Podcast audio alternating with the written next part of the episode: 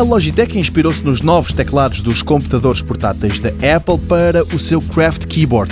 E assim, neste novo equipamento, o destaque vai todo para um mostrador e um botão giratório que aciona comandos e programas sem que as mãos tenham de sair do teclado. Numa primeira fase, esse botão vai ser compatível com aplicações como o Adobe Photoshop, Illustrator, Premiere e ainda o InDesign e também com algumas aplicações do Office da Microsoft como Word, PowerPoint e Excel.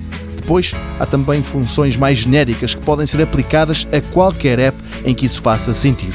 Pôr o som mais alto ou mais baixo, por exemplo, também voltar atrás ou avançar, seja em músicas ou em páginas de internet. Diz quem já experimentou que ter aquele botão físico no teclado é bastante útil, principalmente nas apps em que a integração é maior, mas até no Chrome, para se escolher entre as várias páginas de internet abertas, o Craft faz sentido.